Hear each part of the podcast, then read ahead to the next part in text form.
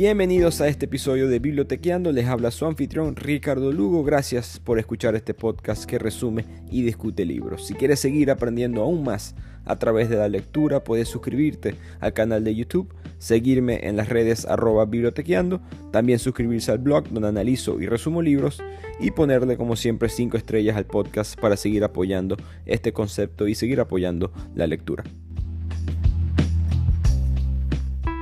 Hoy les quiero hablar rápidamente de lo kafkiano. Quizás han escuchado ese término en otras ocasiones. Es ese sentimiento de estar impotente ante la autoridad, ante un sistema. Es un mundo kafkiano, muy utilizado en los círculos de literatura, hasta en la misma psicología.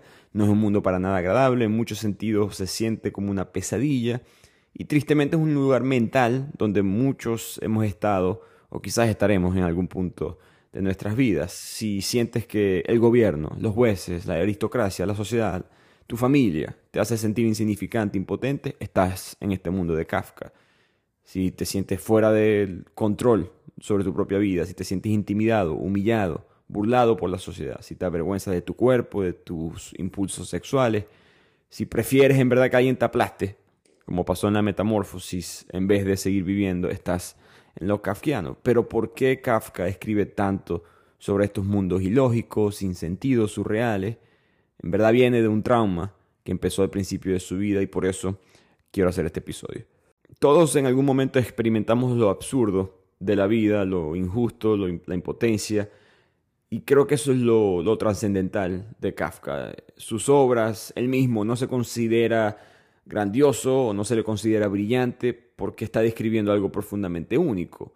Kafka es un grande de la literatura porque describió algo muy cotidiano, muy básico, simple, que todo el mundo puede entender universal de una manera muy profunda. Entonces, entendamos cuál fue su historia, entendamos cuál fue su vida, los traumas que llevó emocionales, familiares, sexuales, para generar eventualmente, sin querer creyendo, este género kafkiano. Kafka nació en Praga en el año 1883. En aquella época, la capital moderna de la República Checa formaba parte del imperio austrohúngaro. Kafka era el hijo mayor de un padre terriblemente abusivo psicológicamente y una madre demasiado débil para proteger a su hijo como lo debió de haber hecho.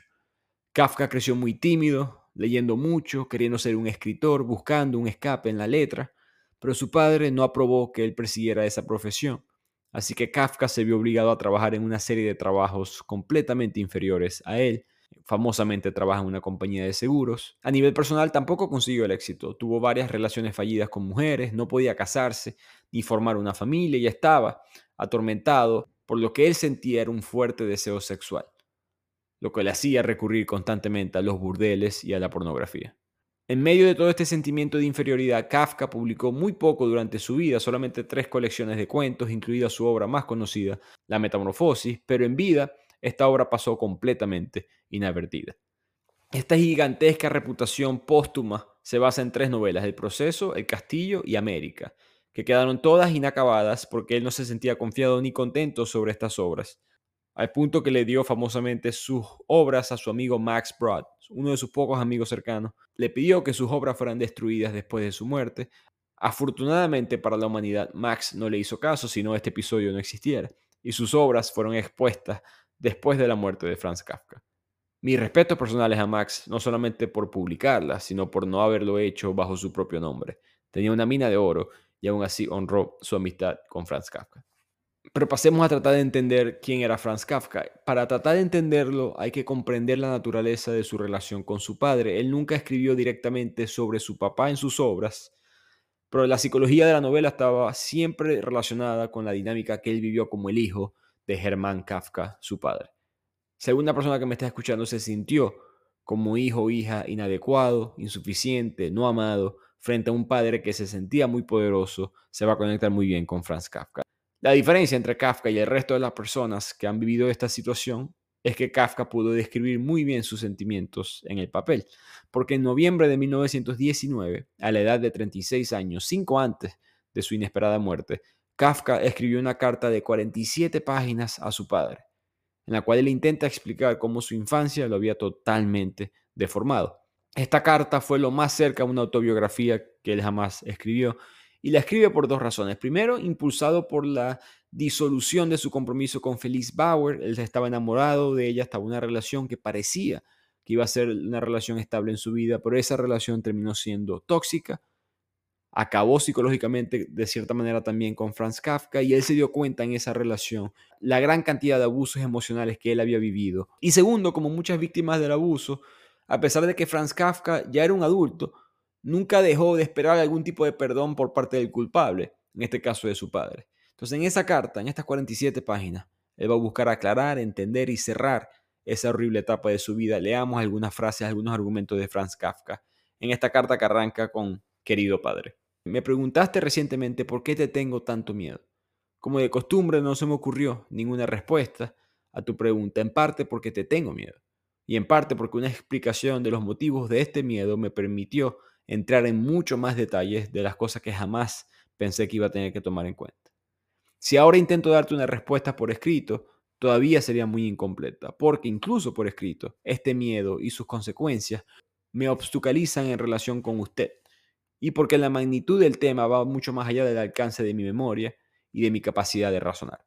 Antes de continuar con distintos puntos de la carta, recordemos que esta carta está escrita solamente cinco años después de que Sigmund Freud introdujera el concepto del narcisismo y medio siglo antes de que el trastorno narcisista de la personalidad fuera clasificado como una condición científica, no estaba escrita en la Biblia de la psiquiatría, y aún así ya Kafka nos habla mucho de ese tipo de diagnóstico, de ese tipo de personalidad en la presencia de su padre.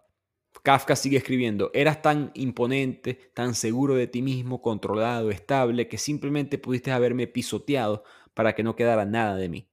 Eso no sucedió, pero tal vez sucedió algo peor, porque siempre me resultó incomprensible tu total falta de sentimiento ante el sufrimiento y la vergüenza que podías infligirme con tus palabras y juicios. Es como si no tuvieras noción de tu poder sobre mí. En este punto en la carta, Kafka recuerda una escena de su infancia en la cual el padre le obligaba a cortar el pan siempre exactamente derecho, en ángulo recto, no se podía cortar el pan de lado, en parte para evitar que las migajas de pan cayeran en la mesa o en el resto de la casa. Y Kafka escribe, pero tú una vez cortaste el pan con el cuchillo lleno de salsa y no lo cortaste derecho como siempre me habías enseñado. Puede parecer insignificante, pero como vamos a ver hay otros trastornos alrededor, esta es una pequeña escena, vendrán escenas más fuertes. Pero en la psicología del siglo XXI ya sabemos que el problema con estas reglas o estos padres que funcionan de esa manera es que crea unos dobles estándares imposibles de definir para el niño. En el caso de Franz Kafka, no entiende por qué su padre no puede hacer lo correcto. Lo único que ve es que cuando él se equivoca, él es el equivocado.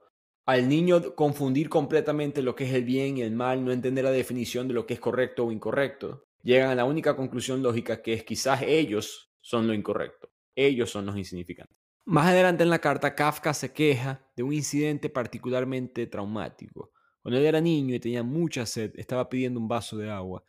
Y su padre, cansado y obstinado de la insistencia de su hijo por un vaso de agua, lo sacó al balcón en una noche muy fría y lo dejó afuera encerrado, con apenas su pijama como vestimenta. Escribe Kafka, fui bastante obediente después de ese periodo, pero me hizo tanto daño interior incalculable. Incluso años después sufrí la atormentada fantasía de que el hombre enorme, mi padre, la máxima autoridad, vendría casi sin motivo alguno, me sacaría de la cama por la noche y me llevaría al balcón. Y eso significa al final que yo no soy nada. No era un hombre y los niños necesitan el permiso de su padre para ser hombre. Y con esa desesperación y con ese dolor, Kafka terminó esta carta y se la dio a su madre para que se la llevara a la casa y se la mostrara a su padre. Kafka no tuvo la fuerza de entregársela en persona, pero sí sabía que se la podía dar a su mamá para que su padre la leyera. Pero típico de la también debilidad y cobardía de su madre, ella conservó la carta por unos días y luego le respondió a su hijo diciendo, toma la carta, creo que es mejor que mi marido tan ocupado y trabajador nunca tenga que leer algo así. Al pobre Franz Kafka le faltó el coraje de intentarlo de nuevo y esa carta, o ninguna otra parecida, jamás fue leída por su padre. ¿Cómo se tradujo todo este trauma a sus obras? ¿Cómo empezó este concepto de los kafkianos? Si vamos a una de las primeras obras de Kafka, La condena, es sobre un joven empresario comprometido para casarse y vive en un apartamento con su padre que acaba de quedar viudo. Pero su padre inesperadamente no aprueba nada de lo que su hijo hace, no aprueba cómo maneja el negocio, no aprueba cómo mantiene sus amistades, no aprueba la mujer que decidió o que eligió para su matrimonio, ni tampoco aprueba la manera en la cual ellos tienen esta relación de padre e hijo. El padre grita en la obra, eras un niño inocente, pero en el fondo eras un ser humano diabólico. El personaje principal de la obra sale corriendo buscando agua, buscando dónde ahogarse, como un hambriento busca la comida, llega a un puente y se lanza. Y esta idea de una especie de juicio arbitrario sobre su persona reaparece mucho en las obras de Franz Kafka. En el libro El proceso, mi favorita, él representó a su padre de una manera mucho más compleja y vemos a un hombre llamado Joseph K., la letra K, luchando en contra de un aparato legal muy avanzado, con jueces, abogados, guardias, extensos procedimientos burocráticos, pero al mismo tiempo sin ningún tipo de sentido y totalmente injusto. Una novela bastante distópica en ese aspecto. Cuando arrestan a Joseph K., la mañana de su cumpleaños número 30, no le dicen ni siquiera de por qué está siendo acusado, solamente lo declaran culpable de un crimen que nunca es explicado y que se merece su castigo. Él intenta declarar ante el tribunal que él es inocente, aún sin saber de qué se trata el caso, pero el tribunal poco a poco, con su burocracia, con su sistema, con su confusión, con su superioridad moral, lo va aplastando. Finalmente, no escuchen los próximos 15-20 segundos si no quieren saber lo que pasa en esta obra.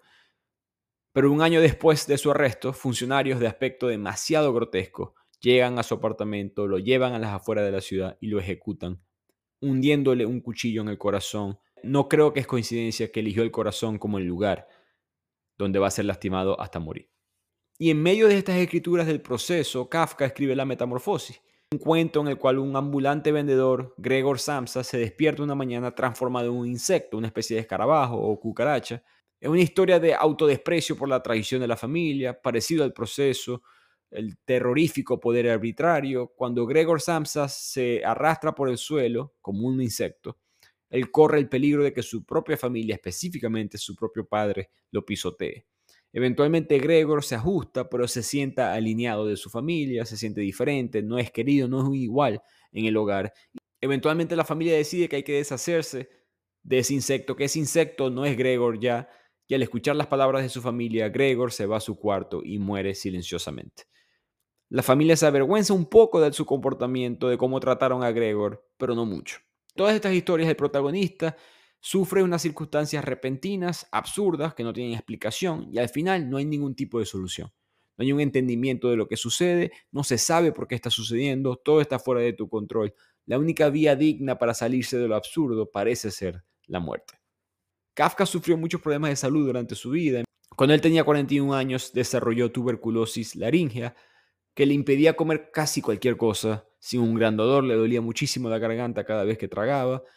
Su último cuento se llamó Un artista del hambre, que cuenta la historia de un artista público que se gana la vida realizando ayuno. No comía solamente por el placer del público.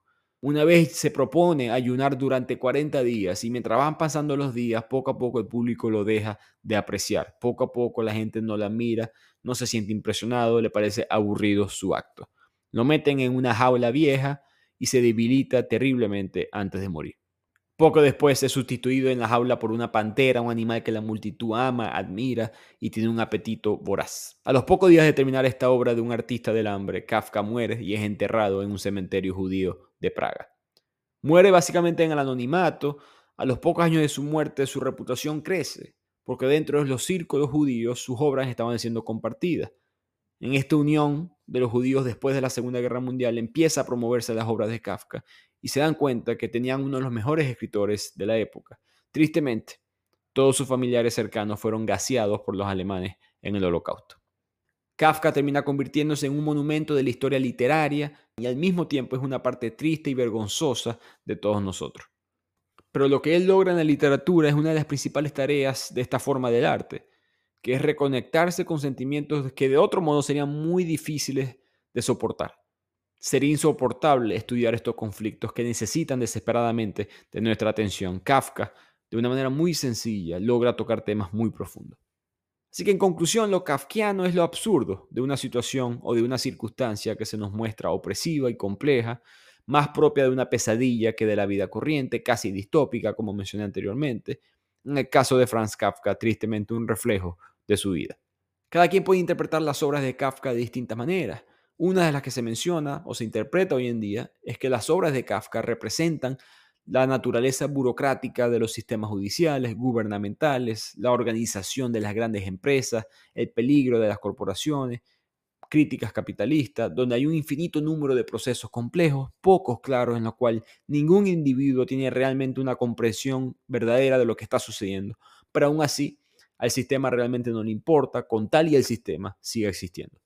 Nuevamente, lo brillante de lo que hizo Kafka con estos conceptos no es solo representar estos sistemas, sino más bien mostrar la reacción del individuo sometido a esos sistemas. Así que cuando te sientas que estás en un punto kafkiano de tu vida, puedes conseguir consuelo en la literatura de Franz Kafka.